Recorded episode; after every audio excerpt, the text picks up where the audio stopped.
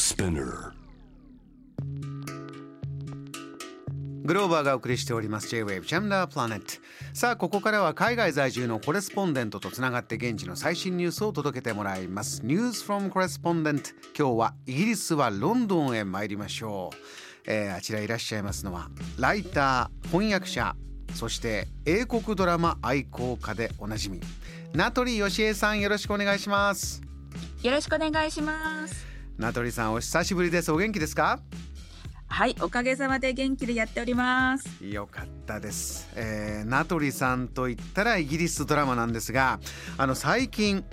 映画とドラマで学ぶイギリス史入門という5本出版されたそうですね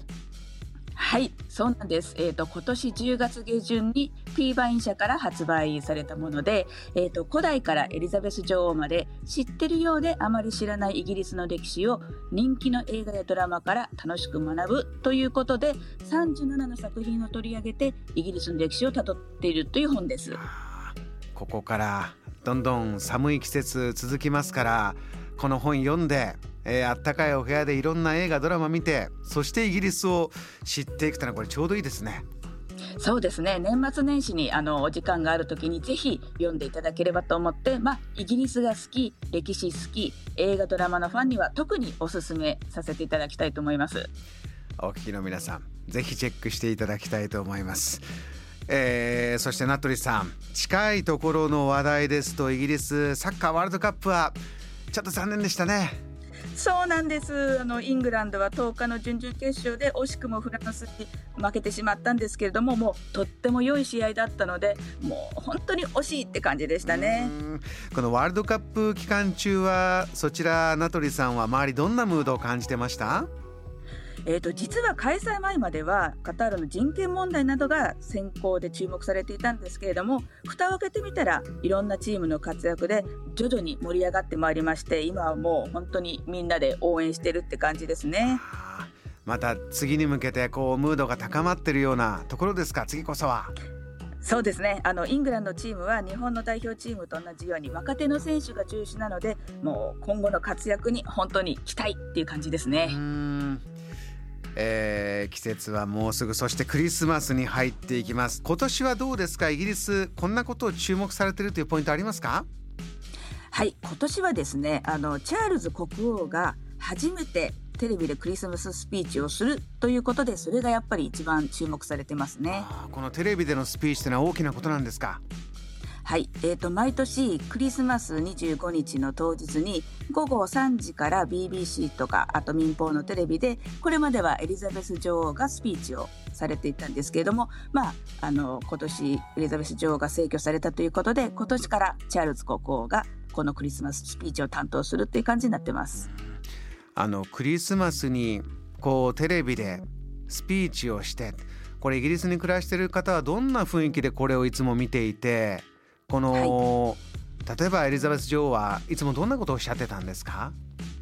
そうですね。大体その1年間を振り返るみたいな感じで、まあ、10分ぐらいのスピーチをされてるんですけれども、まあ、そもそもあのイギリスのクリスマスって家族中心のクリスマスなんですね。なんか日本のクリスマスっていうとどちらかというとお子さんにプレゼントあげたりとか恋人同士が一緒に過ごしたりというイメージがあると思うんですけれどもイギリスではあの家族や親戚が集まってみんなで食事を食べたりゲームをしたりテレビを見たりして過ごす感じで、まあ、日本のお正月のような感じなんですね。そこでじゃあ家族みんなが集まってテレビの前で今年はチャールズ国王の初めてのクリスマススピーチを聞く。皆さんこう期待してる部分ってどんなことあるんでしょうか？ね、そうですね。あのチャールズ国王がどんな感じの内容のことを話すのか、まあ、そういう感じで注目が集まってますね。初めてのクリスマススピーチ。名取さんからは素敵な綺麗なねイルミネーションのお写真も送っていただいてます。リスナーの皆さんぜひご覧になってみてください。あのこちらの写真の中でも今年ならではの取り組みがあるそうですね。そうなんです。あの今年はですね節電対策がされていてこれまでは24時間点灯されていたんですけれどもあの折からの物価高光熱費が高くなっているということで今年は午後3時から午後11時までの8時間に限定するっていうところが多いということがニュースで取り上げられてますね。やはりエネルギーの問題光熱費が高くなってる。名取さんも暮らしていて実感することありますか？いやもうスーパーに行くとやっぱりもう食費食料費がこうもう目に見えて高くなっているのでそれは本当に実感しますね、まあ、特にあの物価が上がっている中でガスとか電気とかの光熱費の高騰がもうニュースを賑わせていて、うんうん、あの特に低所得層ではヒーティング・オア・イーティングと言われて暖房費を取るか食費を取るかという究極の選択を迫られる人々もいるということが伝えられていて、まあ、家庭ではいろんな節電対策を強いられています。これはそちらのこの厳しい冬の寒さ耐えるためにはやっぱり暖房必要。でもそこにお金かかっちゃったら食べるものを買うお金が